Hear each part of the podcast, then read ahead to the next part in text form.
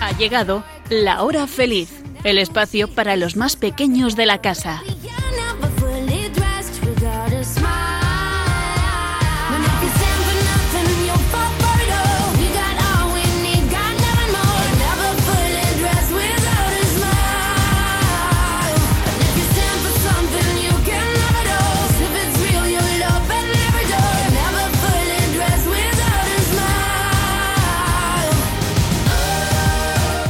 Buenas tardes a todos los amigos de la hora feliz. Ya estamos de nuevo aquí con todos vosotros. Quien nos habla, Yolanda Gómez y mis cuatro maravillosas colaboradoras. Muy buenas tardes, Nuria. ¿Qué tal estás? Buenas tardes y bienvenidos a la hora feliz. Oh, muy bien. ¿Qué tal, Elena? Genial. ¿Qué tal, Sonia? ¿Cómo estamos? Muy bien. ¿Y Blanca? Estupendamente. Hola, pues estupendo también. Hoy tenemos además un programa muy, muy interesante. Ya veréis.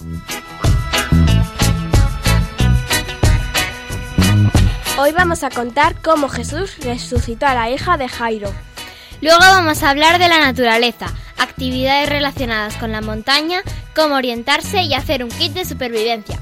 Y entrevistaremos a José Luis Ordóñez, vicepresidente de la Federación Madrileña de Montaña y que sabe mucho de la naturaleza. Hoy contaremos el cuento Las columnas de la tierra. Y terminaremos como nos gusta con muchas risas, con los chistes y adivinanzas.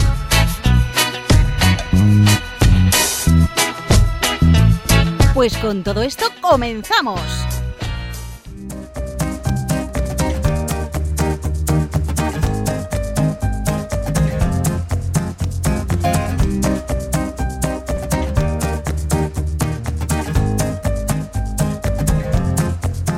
Tenemos que encontrar a Dios y Él no se puede encontrar en el ruido y la inquietud.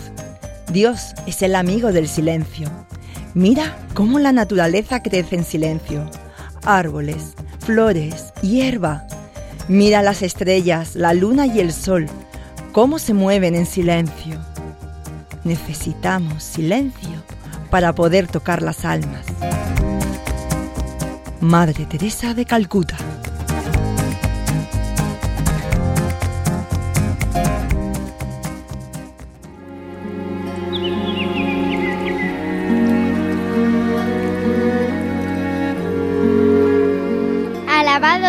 Mi Señor, por todas tus criaturas y en especial por el querido hermano Sol, que alumbra y abre el día, y es bello en su esplendor y lleva por los cielos noticias de su autor.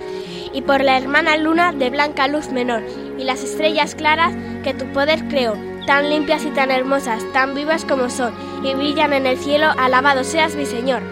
Y por la hermana agua, preciosa en su candor, que es sutil, casta, humilde, alabado seas mi Señor por el hermano fuego que alumbra al irse el sol, y es fuerte, hermoso, alegre, alabado seas mi Señor.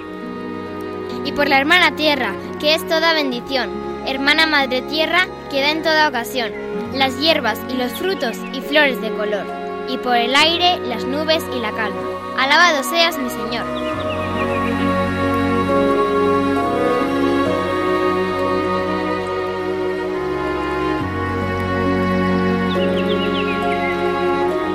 Qué preciosa oración de San Francisco de Asís, este cántico de las criaturas en las que da gracias a Dios por toda la naturaleza. Y es que tenéis que reconocer que es una maravilla la naturaleza y lo bien que lo ha creado Dios, aunque luego los hombres la descuidemos y maltratemos.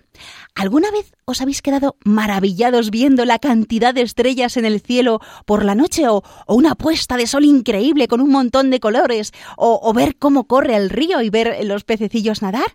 Bueno, a ver, a ver vosotras, mis queridas colaboradoras, ¿qué os gusta más de la naturaleza? Escalar rocas. Mira qué bien. Los animales. Ver las plantas. Los frutos del bosque. Bueno, pues yo cada vez que me fijo en estas cosas, en esos preciosos atardeceres, me acuerdo de Dios y le doy gracias por toda esta belleza. Me dijeron una vez que el mejor pintor de todos era Dios y que todas las tardes pintaba un cielo distinto para nosotros. Bueno, es como contemplar una obra de arte. Yo os recomiendo que lo observéis y, ya nos diréis. Y otra maravilla es conocer a Jesús, nuestro gran amigo que siempre está a nuestro lado y que nos ama a cada uno de nosotros. Y eso lo podemos ver también en cómo se preocupa por nuestros problemas, por nuestras tristezas. Hoy, amiguitos, lo vamos a ver en esta historia. Jesús resucita a la hija de Jairo.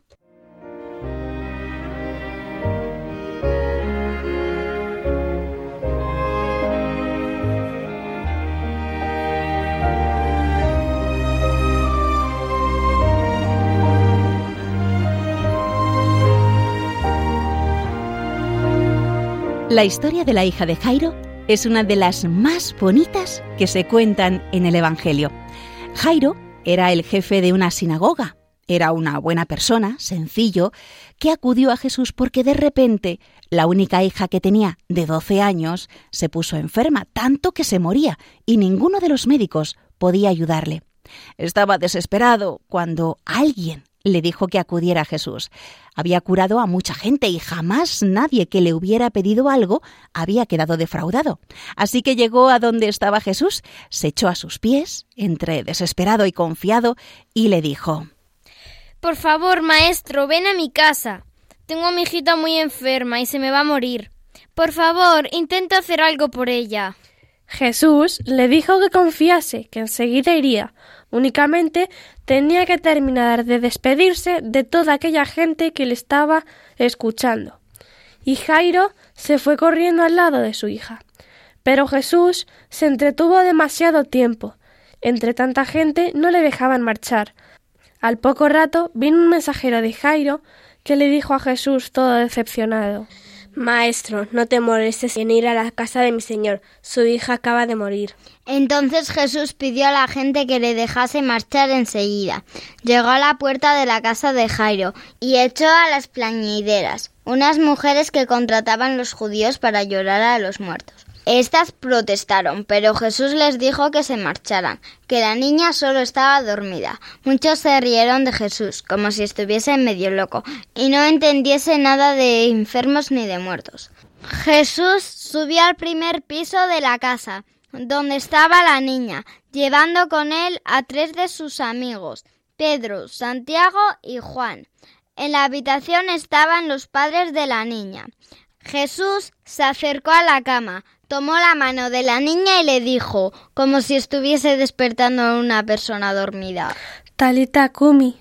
Jesús le habló en su lengua, quiere decir, niña, levántate.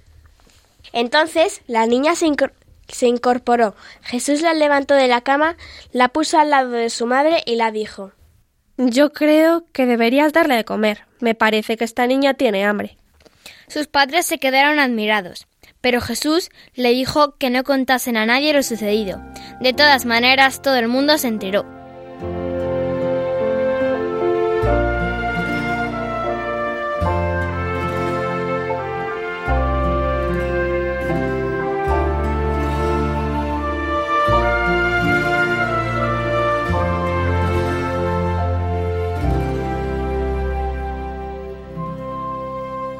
Bueno, ¿qué os ha parecido? A ver, amiguitas, ¿qué os ha llamado más la atención de esta historia? Elena, por ejemplo. Pues que Jesús estaba tan tranquilo al decirle que se levantase. Que se, se lo dijo tan tranquila a los padres lo de la comida como si no hubiese pasado nada. Fíjate, ¿verdad? Que ha resucitado a su hija y le dices, oye, que yo creo que tiene hambre. Qué curioso, ¿verdad? Pero siempre tiene esos detalles, fíjate, pensando en esas cosas. A ver, eh, Blanca o Nuria que la gente no le dejara marchar. Es una persona más especial, ¿no? Que la gente le presta más atención. Pero claro, es que todo, el mundo quería hablar con él, todo el mundo quería pues que escuchar sus enseñanzas y por eso pues todo el mundo quería estar con él. Por eso Jesús le dice, bueno, pues adelántate tú Jairo y ahora voy yo. ¿Y tú, Nuria? Que si no se lo contaron a nadie, ¿cómo se enteró la gente? Es que es algo tan grande, ha resucitado su hija. ¿Y qué os parece que Jesús resucite a su hija? Muy bien. Sí, no, algo muy bonito. Fíjate. Yo creo que también, yo creo que Jesús lo hizo a propósito. Porque, a ver, mm, estaba malita, pero ya llegan y le dicen, no, no, se ha muerto. Entonces es una manera de decir, es que yo no solamente curo a los enfermos, es que soy capaz de resucitarles, soy el Hijo de Dios. Es una manera de hacerles ver también que los demás, pues, crean que lo que Él está haciendo es porque es Hijo de Dios. Bueno, esta no es la primera persona a quien Jesús levanta de, de entre los muertos. El primero es el hijo de una viuda que vive en la ciudad de Naín. Después, si os acordáis, Jesús también resucita a Lázaro, el hermano de María y Marta y un buen amigo suyo. Y bueno, es algo precioso que hace el Señor, que nos da esperanzas, porque sabemos que el Señor siempre se preocupa por todos nosotros. También, atención amiguitos, el padre de la niña Jairo nos da un ejemplo y una lección, porque mm, no sé si os habéis fijado, él es una persona importante en la sinagoga y no exige a Jesús, no se da aires de importancia, no va por ahí diciendo, eh, que soy importante, hazme caso, que aquí hay mucha gente, pero yo soy mejor que ellos, sino que solo está preocupado por su hija y él, consciente de su pequeñez, de que no es nadie frente a Dios, sabe buscar lo que necesita en, en aquel que es verdaderamente grande, que es Dios. El corazón del mismo Dios se conmueve al ver esa actitud de sus hijos, de nosotros, en este caso de Jairo, de quien estamos hablando, que acude a Él como verdadero Padre. El que ama y sabe y se sabe amado, no tiene miedo de pedir y no se reserva nada cuando se trata de dar. Pero, amiguitos, seguramente estaréis también pensando qué difícil resulta para el orgullo humano reconocer que necesitamos a Dios, a ese mismo Dios al que muchas veces hemos ignorado y menospreciado, y pasar por encima del qué dirán de la gente cuando nos ven acercarnos a Jesús. Eso seguramente algunos, uy, que me están viendo los amiguitos del cole que voy a misa, pues es que Jesús lo merece todo porque es muy bueno, nos ama por encima de todo. Bueno, pero ya veis que a Dios le gusta que seamos humildes, que no vayamos presumiendo ni exigiendo que los demás nos hagan caso porque somos más que ellos ni nada de eso. Si somos humildes, Él sonreirá y estará a nuestro lado, ayudándonos en lo que necesitemos.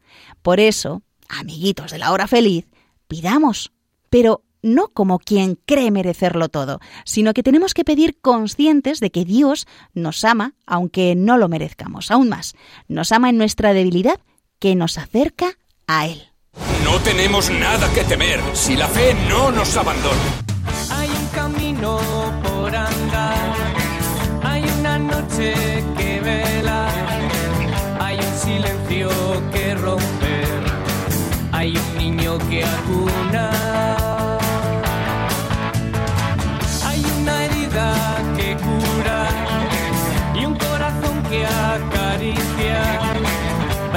Gritan sin cesar, su voz la puedes escuchar.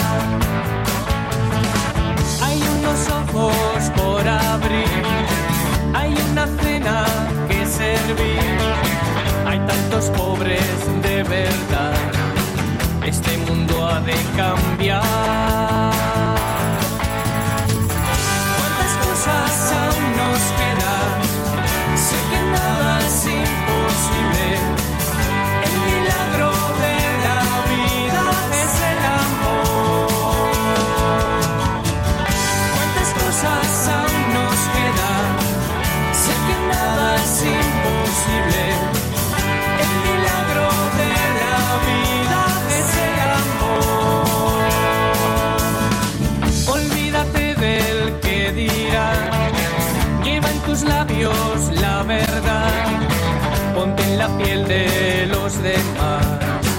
Nunca es tarde para empezar. Deja nacer para vivir. Deja volar la libertad.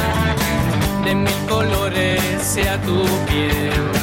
Manos abiertas por la paz.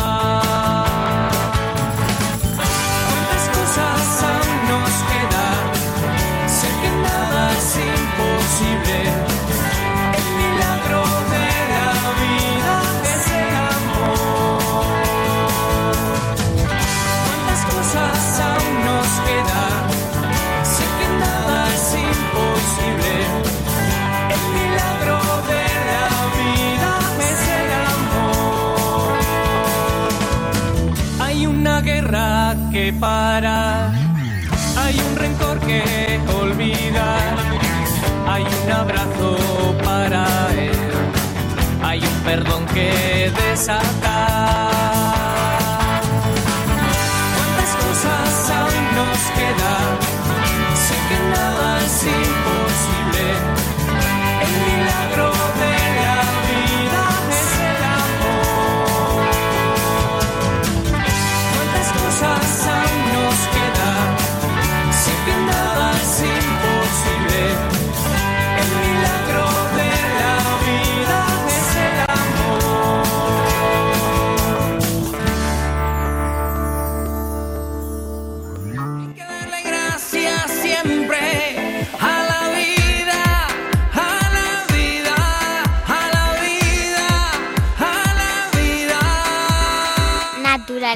Con cabeza.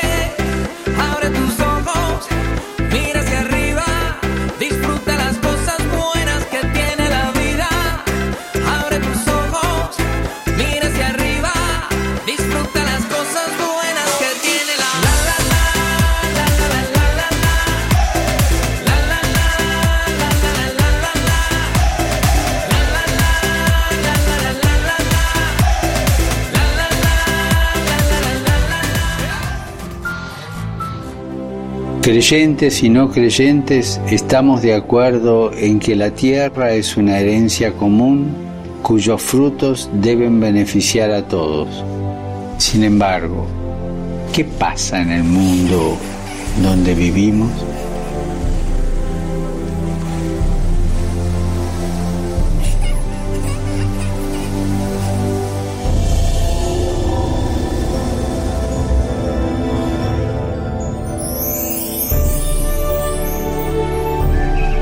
La relación entre la pobreza y la fragilidad del planeta requiere otro modo de ejercer la economía y el progreso concibiendo nuevo estilo de vida. Porque necesitamos una conversión que nos una a todos, liberarnos de la esclavitud del consumismo. Y este mes te hago una petición especial que cuidemos de la creación recibida como un don que hay que cultivar y proteger para las generaciones futuras.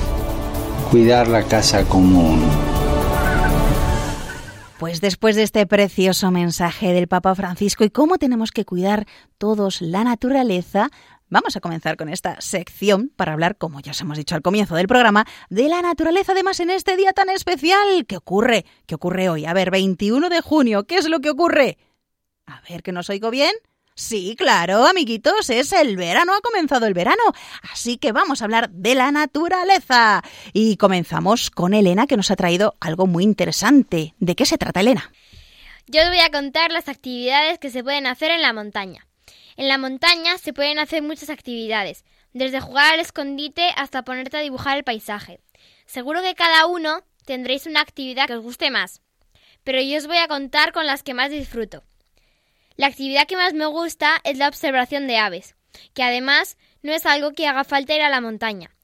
Porque, por ejemplo, en el campo o en cualquier parque de la ciudad podéis observar distintas especies de aves. Solo os hacen falta unos prismáticos y una libreta y un boli para apuntar todo lo que veáis. Otra actividad muy chula que podéis hacer en la montaña es el senderismo, un deporte que consiste en caminar por la montaña disfrutando de ella y de las plantas y de los animalitos que podáis ver. Además, el aire que se respira en la montaña es mucho más sano que el que respiramos en la ciudad, ya que no tiene tanta contaminación. Esta es una de las cosas por las que debemos con conservar la montaña, porque si no la cuidamos no nos quedará aire limpio para respirar. La siguiente actividad de la que os voy a hablar normalmente solo se puede hacer en invierno, a menos que sea un año muy frío. ¿Adivináis de qué deporte os estoy hablando? El esquí. Sí, has acertado, Nuria. Ese deporte de invierno del que ya hemos hablado alguna vez es uno de los principales motivos por los que la gente va a la montaña en invierno. Aquí en la Sierra de Madrid tenemos unas pistas muy chulas en las que se pueden practicar las tres modalidades de esquí. El esquí de travesía, el alpino y el nórdico. También podemos practicar el snowboard. También mola un montón tirarse con el trineo por las pendientes nevadas y hacer muñecos y batallas de bolas de nieve. ¿Qué es lo más que te gusta a ti? Sí. Al igual que os he mencionado antes la observación de aves, También podéis ir a la montaña a descubrir algunas especies de plantas o de rocas. Esta actividad es un poco más complicada, ya que hay que saber distinguir entre unas plantas o unas rocas de otras. Os doy un consejo. Siempre que vayáis a la montaña, llevaos un manual de la naturaleza, es decir, un librito que sirve para identificar las especies de plantas, animales o hongos que os podáis encontrar en el camino. Muy bien, Elena. Y ahora Blanca nos va a contar otras cosas interesantes de la naturaleza, como por ejemplo saber el norte, el sur, el este, el oeste. Cuéntanos. Pues una forma es orientarse por el sol. Es cierto que el sol sale por el este y se pone por el oeste, pero eso solamente ocurre cuando comienza la primavera o el otoño. Al comenzar el invierno, sale más hacia el sureste y se esconde por el suroeste, y al empezar el verano, sale más hacia el noreste y se pone por el noroeste. El momento más fiable del día es al mediodía, cuando el sol está en su punto más alto, siempre está un pelín más hacia el sur. Es bueno tener en cuenta que suele salir entre las seis y las ocho y media de la mañana y se pone entre las seis y las nueve y media de la tarde, en España, claro. El reloj de sol. Es un método muy fácil de averiguar el norte, siempre que no esté nublado. Solamente tienes que colocar un palo de forma vertical en un sitio llano a las doce del mediodía de hora solar y observa que la sombra estará apuntando hacia el norte. Los árboles y las rocas. A los árboles y a las rocas les suele salir más musgo en la parte norte porque da menos el sol, entonces hay un poco más de humedad. Algunos animales, como las hormigas, suelen hacer la boca de sus hormigueros mirando hacia el sur, al igual que los conejos. La luna es un método un poco, muy poco fiable, dependiendo de la posición. Cuando la luna se encuentra en un cuarto creciente, las puntas señalan al este, y cuando, en, y cuando está en un cuarto menguante, al oeste. La estrella polar. La estrella polar siempre está en el mismo sitio del cielo, apuntando al polo norte. Esta, estrella es parte de la osa menor y es fácil de localizar a través de la osa mayor. Debes de prolongar la distancia entre las dos últimas estrellas del carro unas cinco veces y encontrarás una, una estrella que brilla más que el resto. Esa es. La brújula es una herramienta compuesta por una aguja imantada pintada que señala el norte magnético. Está montada en una caja circular giratoria llamada limbo. Debe de estar en posición horizontal y lejos de algún otro objeto magnético para que la aguja no apunte a ningún otro lado. El GPS son las siglas en inglés de Global Position System. Se basa en un conjunto de satélites que están a unos 20.000 kilómetros de altura. Se necesita un aparato receptor capaz de captar estas señales y con la información que recibe es capaz de decirte la localización exacta. Muy bien, bueno, pues ahora Sonia nos cuenta más curiosidades de la naturaleza. ¿Qué creéis que es más importante, el agua o la comida? Pues os voy a contar que una persona puede sobrevivir hasta tres semanas sin comida, pero no más de tres días sin agua. Increíble, ¿verdad? Así que que cuando vayáis a la montaña, a la montaña o a hacer senderismo, es genial que no os olvidéis la comida, pero sobre todo la bebida, por si os perdéis y tenéis que sobrevivir mucho tiempo. De todas maneras, la naturaleza es tan maravillosa que podemos encontrar lo que necesitamos en ella. Si os quedáis sin agua, podéis encontrarla de varias formas. La mejor fuente de agua es un manantial, pero es difícil encontrarlo. También podéis buscar aves que estén cerca, ya que les gusta volar sobre agua fresca. Un arroyo es la segunda mejor opción porque es agua en movimiento. El agua del rocío también la podéis utilizar si estáis desesperados. Se recoge por la mañana de la planta con un pañuelo u otro material limpio que absorba el agua. En las zonas rocosas podéis encontrar agua que se haya depositado, porque tarda más en evaporarse. Los árboles como chopos, alisos, sauces o plantas como juncos indican que hay aguas en superficie o a poca profundidad. También la presencia de insectos puede indicar agua cerca. Eso sí, recordad que lo mejor es purificar el agua si no estáis seguros de que sea potable. Os puedo contar otro día cómo hacerlo. Y ahora que hemos saciado nuestra sed, vamos a buscar comida. El otoño es una buena época para recolectar setas, frutos secos, frutas silvestres, bayas y raíces. Pero lo que más importante es que no comáis nada si no estáis seguros de que es bueno. Por ejemplo, hay muchas setas venenosas, así que o las conocéis muy bien o las dejáis en su sitio. Las bellotas de cualquier roble, encina o rebollo son comestibles, pero diréis, si muchas son amargas, pues os voy a contar un truco para quitar el amargor, trocearlas. Lo ideal es convertirlas casi en harina y lo podéis hacer con una piedra plana y un canto de río para golpearlas. Una vez troceadas se meten dentro de un trapo que no destiña y se les echa agua hirviendo mientras se siguen machacando un poco con la piedra. Después de echar agua dos o tres veces se habrá quitado el amargor. A mí me gustan, igual que a las ardillas y a los cerdos. Eso, eso, a mí también me gustan muchísimo las bellitas, pero yo no sabía esas cosas que estás contando, Sonia. Ya estamos. A ver, amiguitos, esta que estáis escuchando, mm, en fin, es la ardilla. La ardilla Wendy, que hace mucho que no sale, pero claro, sabía que hoy vamos a hablar de la naturaleza. ¡Claro que sí! Por eso yo tendría que venir aquí. Es que no lo entiendes. Siempre que habláis de la naturaleza me encanta. Y además ahora comienza el verano, con lo cual me encanta estar aquí. Vale. Pues ahora tranquilízate y vamos a dejar a Sonia que continúe hablando de las bellotas y demás cosas. Vale, pero es que a mí me gustan mucho las bellotas. ¿Qué más cosas me vas a contar, Sonia? A ver si a mí también me gusta.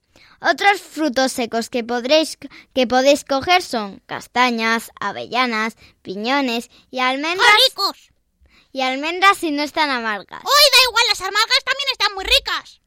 ¡Ah! Y no os olvidéis de todas las frutas que podéis encontrar en el campo. Es verdad, qué manjar, no sabéis, vamos, y por eso estamos ahí, porque saltamos un poco de árbol en el árbol, que si no estaríamos todos gorditos de tanto comer. Como manzanas, peras, cerezas. ¡Oh, qué rico! Moras, arándanos. Oye, eso sí que está rico. ¿A ti te gusta, Sonia, las moras? Sí. ¡Ay, qué rico! Yo sé hacer mermelada de moras. ¿Tú sabes hacer mermelada de moras? Sí.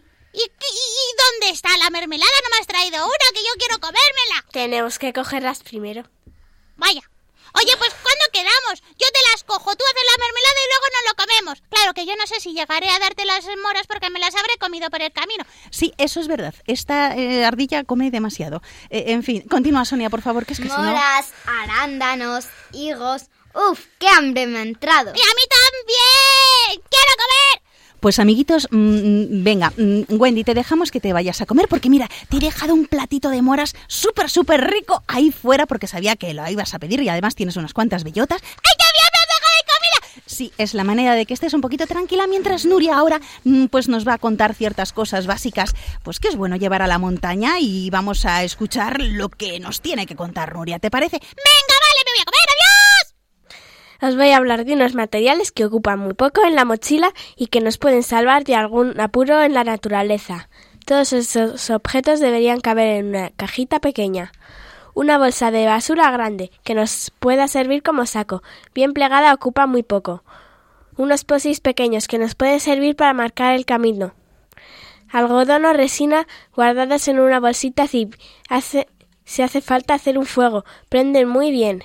Y por supuesto para hacer fuego harán falta cerillas o un mechero. Y si se moja y antes de llevar las cerillas podríais recubrirlas con esmalte y así siguen funcionando. Y el mechero si pasa por agua con tierras vuelve a encenderse. Una vela siempre viene bien para alumbrarnos un poco. Y una linterna con pilas. Hilo de aguja de coser por si se nos rompe algo de la ropa. Unas bridas si se rompe una cremallera de la mochila o del saco. Permite cerrarlos. Una cuerda fina de al menos dos metros puede servir para hacer una pequeña tienda. Un lápiz para marcar piedras o lo que sea necesario. Un poquito de cinta americana. Es buen adhesivo para sujetar cosas. Algún achuche por si te da un bajón de azúcar. Pero ninguna de estas cosas sustituye a otro objeto muy importante, el teléfono móvil. Siempre deberíamos llevarlo cargado y a ser posible con una batería auxiliar Y no olvidar que el número de emergencia es el 112 y lo fundamental es usar la cabeza. Hay que salir al campo habiendo preparado previamente nuestra excursión y conociendo el pronóstico del tiempo. Ole, ole, sí, señor Nuria, qué consejos más buenos nos has dado para aquellos que queramos ir al campo y disfrutar de un buen día para que así luego pues no se nos tuerzan las cosas. Muy bien, Nuria. Pues amiguitos de la hora feliz, espero que hayáis tomado nota de todos estos consejos, de cómo orientarnos, de, de cómo es importante llevar agua, comida y para eso, porque ha estado escuchando muy, muy atento todo lo que habéis estado contando, amiguitas, pues tenemos a una persona muy especial aquí en los estudios de Radio María. Se trata de un montañero de toda la vida, que ha estado en la montaña, bueno, le encanta, le encanta la montaña. Y además es vicepresidente de la Federación Madrileña de Montaña y, bueno, durante 12 años también ha sido presidente de, de esta federación. Nos referimos a José Luis Ordóñez. Muy buenas tardes. Buenas tardes. Bueno, pues aquí te dejo con estas cuatro increíbles, intrépidas reporteras que tienen muchas preguntas que hacerte. ¿Preparado? No.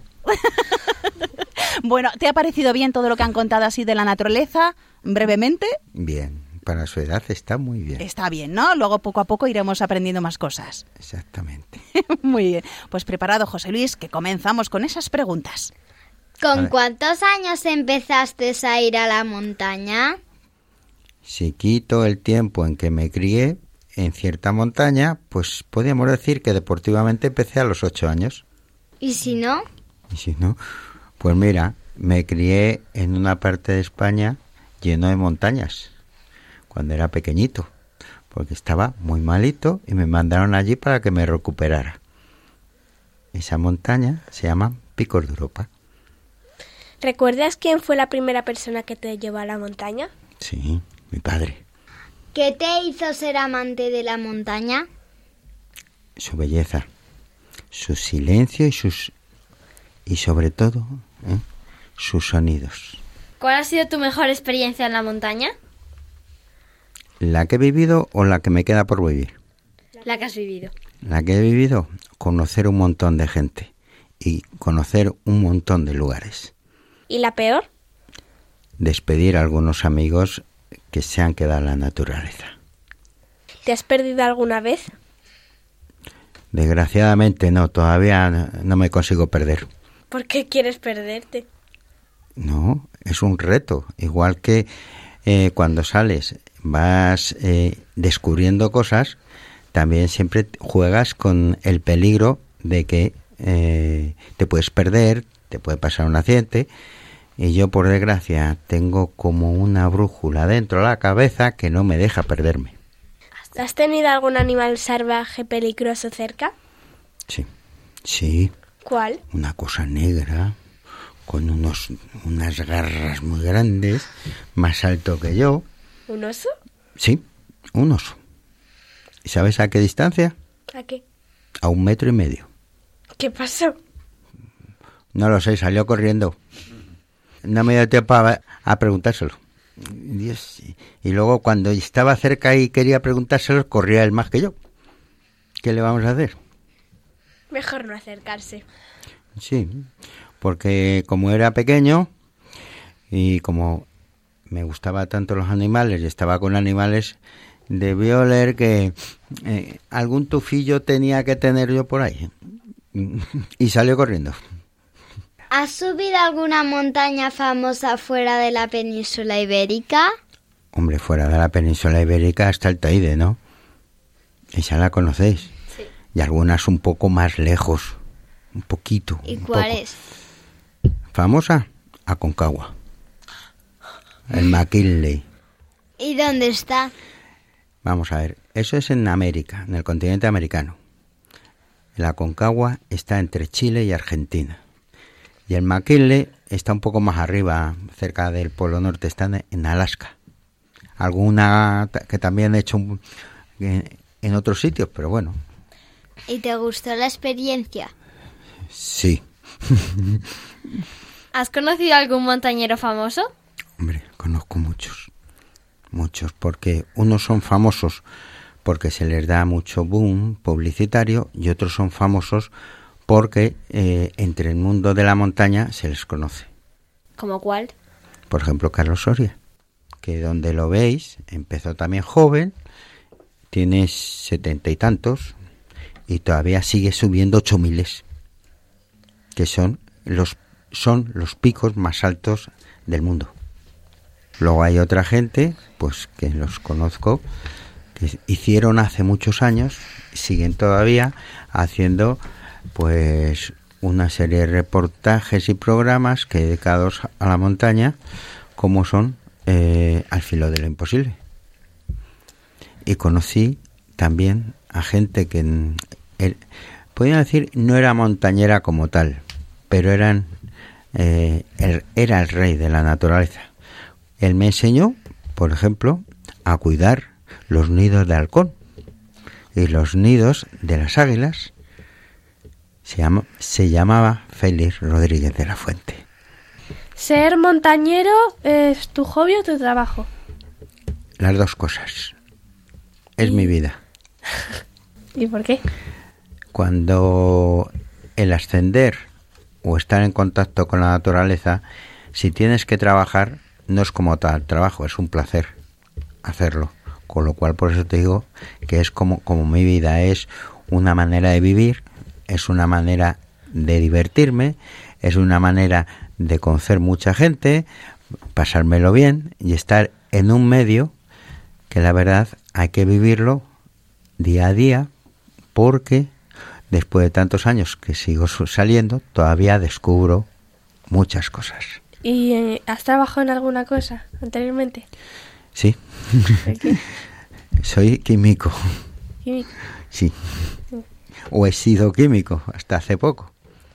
y te ayuda la montaña? Sí. ¿En qué?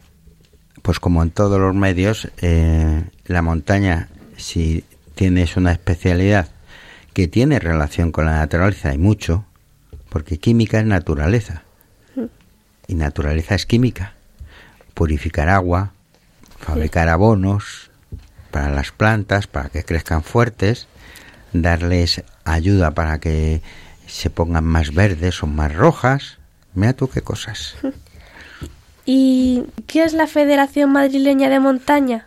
es una entidad sin ánimo de lucro en la cual nos relacionamos todos los montañeros a través de clubs y asociaciones que se dedican precisamente a salir a la montaña, eh, hacer realizar las actividades y sobre todo lo principal desde eh, ahora que hablamos tanto de los ecologistas, ¿sabéis cuáles fueron los primeros ecologistas? ¿Quién?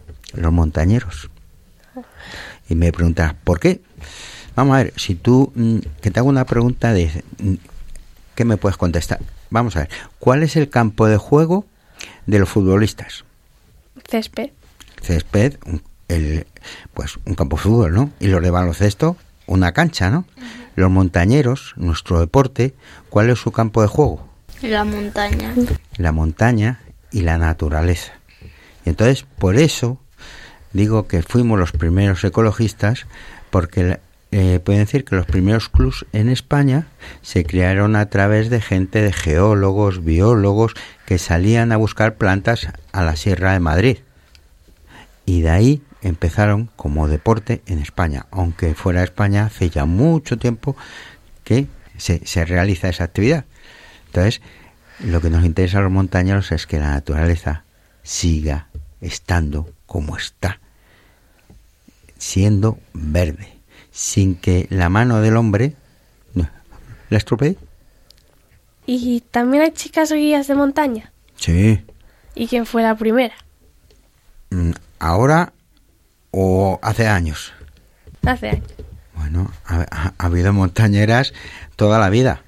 Yo siempre, eh, desde muy pequeño, tuve una guía de montaña al lado. Siempre. Se llamaba Amparo. Por desgracia ya no está. Está con, con Jesús. Pero actualmente hay un montón. Y si me, digas, y si me dices que tengo que decir los nombres, eh, tendría un problema.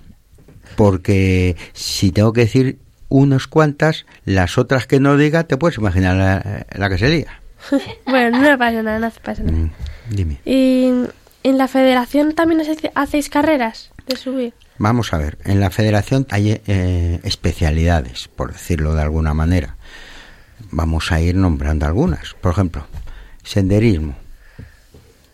senderismo viene de la persona que hace un sendero. Eso es senderismo. Pero el montañero nos hemos criado muchas veces cuando se dice, eres montañero. mm, Seguíamos senderos y otras veces no seguíamos senderos. Entonces, podemos hablar de especialidades y vamos a hacer. Y te voy a dar un pequeño repaso. Empezamos. Espero que no se me olvide ninguna. Hay algunas que son de competición y otras que solo son mm, sin competición ninguna. No vamos a hacer competición. Lo que queremos es disfrutar. Pues tenemos las especialidades de senderismo, tenemos alpinismo, tenemos descenso a barrancos, eh, marcha nórdica, escalada, tanto artificial como eh, deportiva, a ver algunas, carreras por montaña, esquí de travesía o vulgarmente dicho también esquí de montaña. En, es en las vertientes de paseo, por decirlo de alguna manera, y la competición. Espero Eh. que no se me haya olvidado ninguna, porque sabéis que por ahí a lo mejor me va a tirar de las orejas. ¿Hacéis actividades para niños y para gente con problemas motóricos? Sí. Vamos a ver. La, Federación Madrileña de Montañismo fue la primera federación autonómica y en España en que ni existe ni existió ninguna discriminación.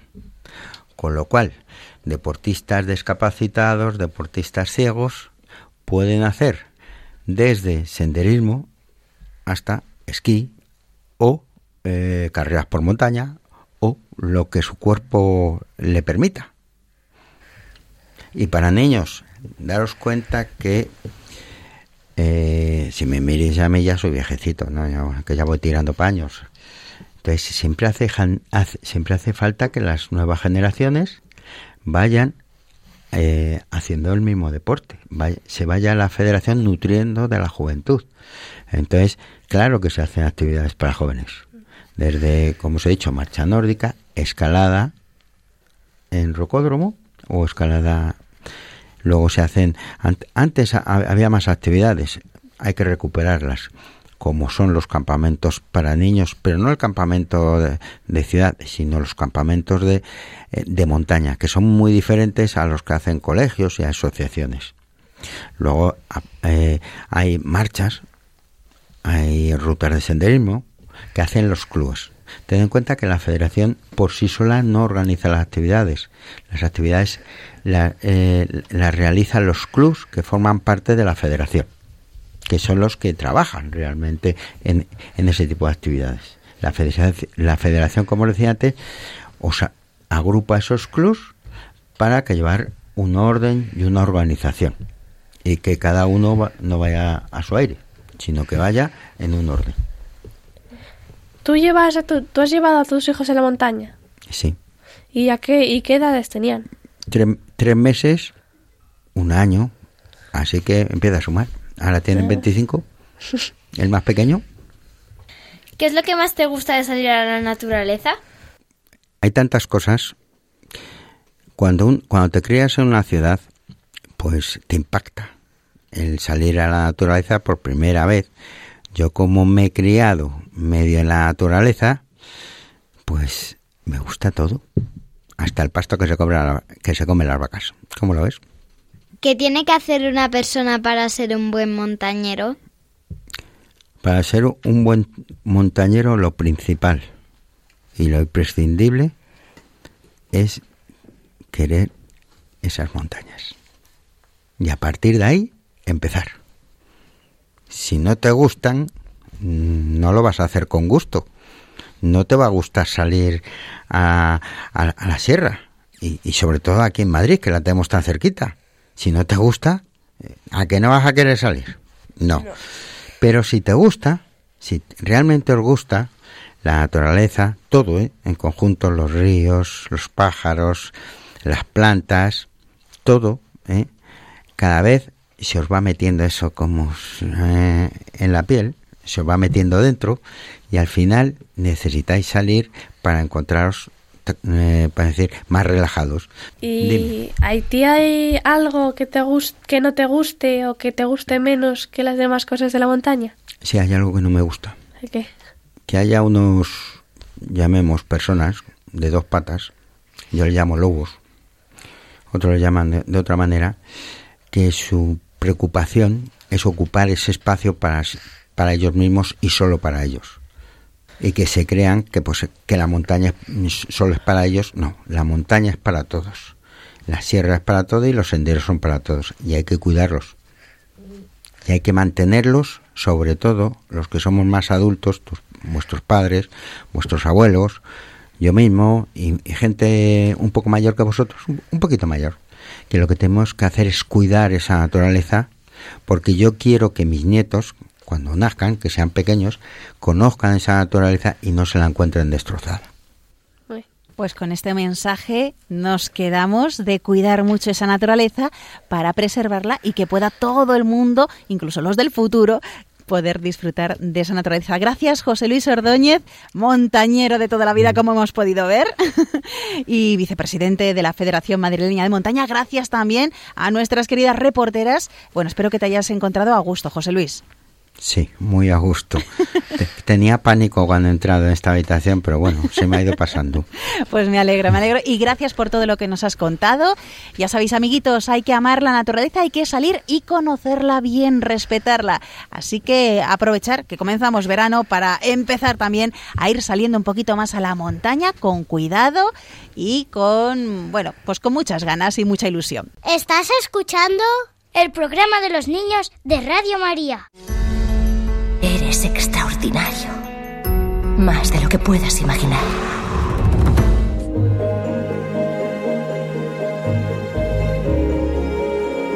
Chiqui Historias.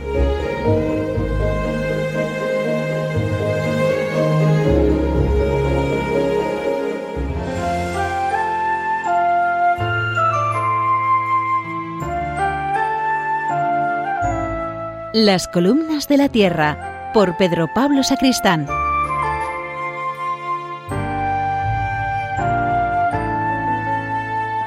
Érase una vez un niño que siempre trataba a su madre con gritos e insultos, sin importarle lo mucho que esto la entristecía.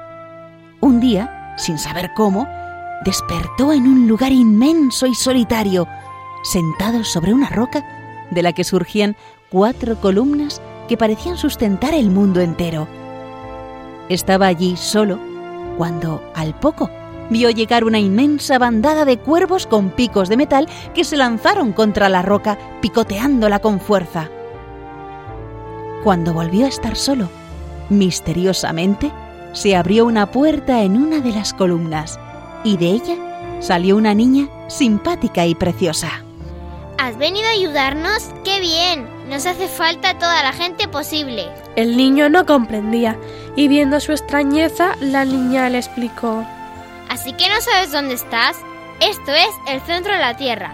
Estas columnas lo sujetan todo y la piedra sobre la que estás las mantiene unidas. ¿Y a qué queréis que os ayude? dijo el niño extrañado. Pues a cuidar la piedra, claro. Se te ve en la cara que eres la persona ideal. Los pájaros que has visto son cada vez más numerosos y si no cuidamos esta piedra, un día se romperá y todo se vendrá abajo. Que se me ve en la cara, pero si nunca he cuidado una piedra.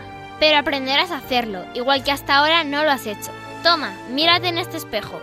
respondió la niña mientras le ponía un espejo frente a la cara.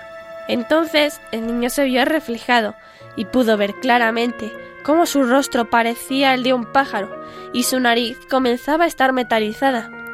Quedó allí parado, asustado y preocupado, sin decir palabra.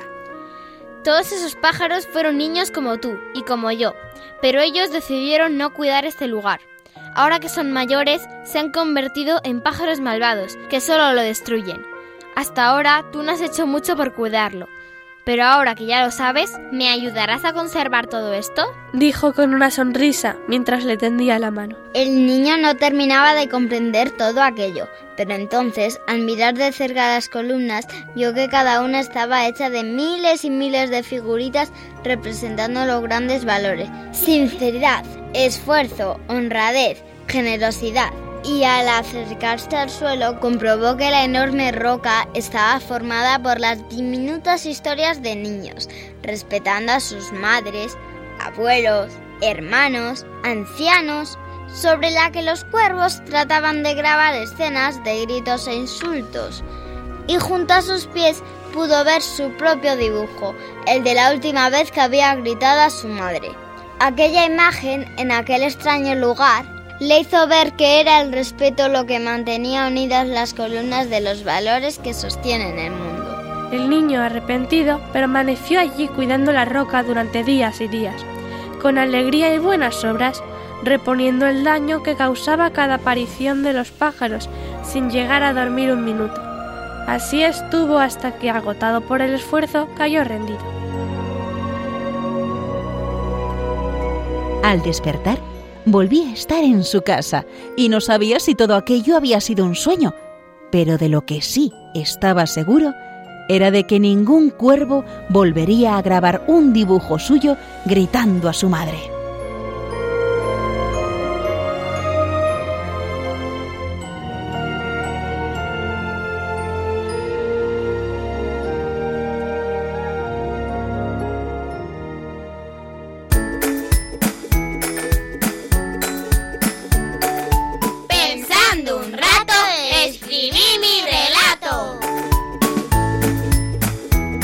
¿Quieres que leamos en la radio un cuento que tú mismo has escrito?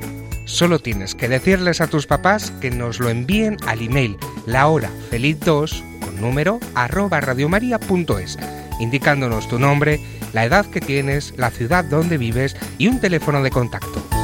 También puedes escribirnos por carta a la siguiente dirección. Paseo de Lanceros 2, primera planta, 28024 Madrid, poniendo Radio María, la hora feliz 2. De todos los cuentos que recibamos, el que leamos en antena recibirá una sorpresa. Ya sabes, la hora feliz 2 arroba radiomaria.es o por carta a Radio María La Hora Feliz 2, Paseo de Lanceros, número 2, primera planta, 28024, Madrid.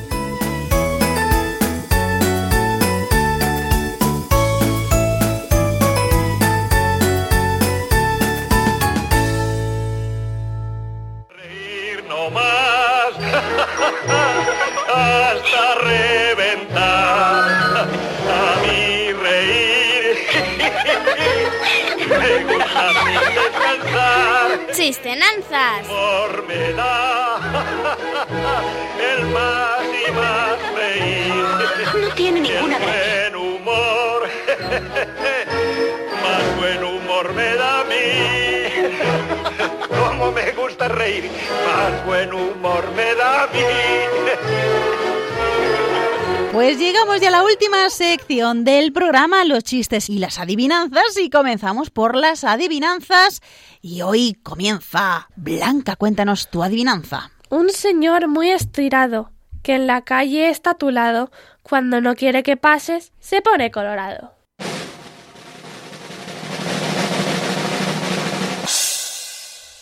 ¿Qué puede ser? A ver, Elena. El semáforo. Sí. Estupendo, Elena, tu adivinanza. ¿Qué hay entre el río y la arena? Qué corta adivinanza y vamos a ver si somos capaces de saberlo, Nuria. ¿El agua? No. Yo creo que es algo muy diferente. A ver, Sonia. ¿La playa? No. Mm, mm, no es un lugar. A ver, Blanca. ¿Conchas? No. Yo creo que Sonia ya lo sabe. ¿Rocas? No. Vamos a ver, eh, Elena, ¿alguna pista que puedas darnos? ¿No es un lugar? Bueno, más o menos, pero no tiene. No es nada que se pueda tocar. Mm, Digamos que no es nada geográfico. Es... A ver, Sonia. ¿El aire? No. Mm, ¿Nuria? ¿El sonido? Vuelve a decir la adivinanza. Yo creo que así les damos una buena pista. ¿Qué hay entre el río y la arena? ¿Blanca? Las vocales. ¿Y, y qué hay No. entre el río y la arena?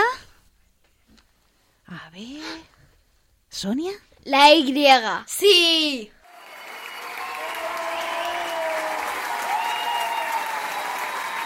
Estupendo, pues vamos con la adivinanza de Sonia. Termino cabeza arriba, empiezo ca- cabeza abajo y tan solo preguntar es mi trabajo. ¿Nuria?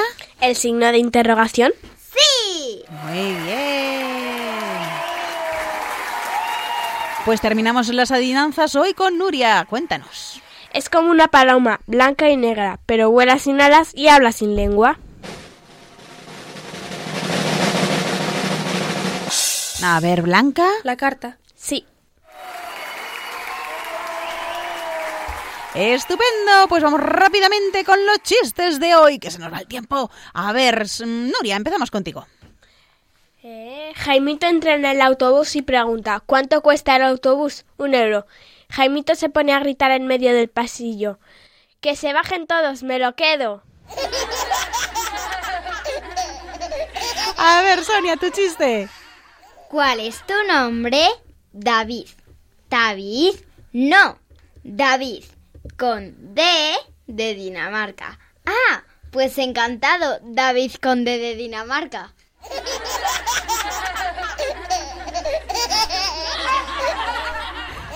Bueno, vámonos con el chiste de Elena.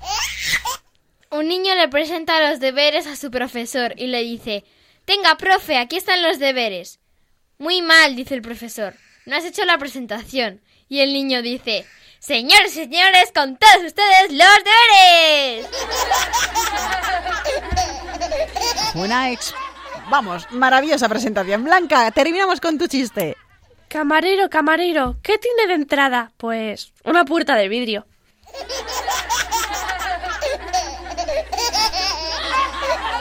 Pues ya se nos ha echado el tiempo encima. Hay que ver qué rápido pasa el tiempo aquí, madre mía. Espero que os lo hayáis pasado tan bien como nosotros. Y si Dios quiere, volveremos a estar en 15 días aquí en Radio María. Mientras podéis volver a escuchar este programa o cualquiera de los anteriores en el podcast de Radio María. Ya sabéis, www.radiomaria.es y ahí está los podcasts. Además, no os olvidéis que de lunes a viernes en Radio María a las 6 de la tarde, una hora antes en Canarias, tenéis un programa especial para vosotros, los niños tanto de edad como de espíritu. Y muchísimas gracias, como siempre, a nuestras eh, colaboradoras, Elena, Blanca, Nuria, Sonia. Gracias. por- Adiós. Dios y feliz verano. Muy bien, pues muchísimas gracias por estar aquí un día más en el programa, enseñarnos cómo disfrutar de la naturaleza y respetarla. Y bueno, por esa magnífica entrevista que habéis realizado a este gran montañero que es José Luis Ordóñez, vicepresidente de la Federación Madrileña de Montaña. Y os recordamos a todos nuestros queridos oyentes de Radio María que estaremos encantados de recibir vuestros cuentos. Ya sabéis, los niños, que nos lo podéis enviar por email a lahorafeliz2 arroba radiomaria.es o por escrito a la dirección postal de Radio María, el programa La Hora Feliz 2, Paseo de Lanceros 2, primera planta 28024, Madrid. ¿Y vosotros sed buenos? Sí, se puede. Sí. Un fuerte abrazo para todos y ser felices.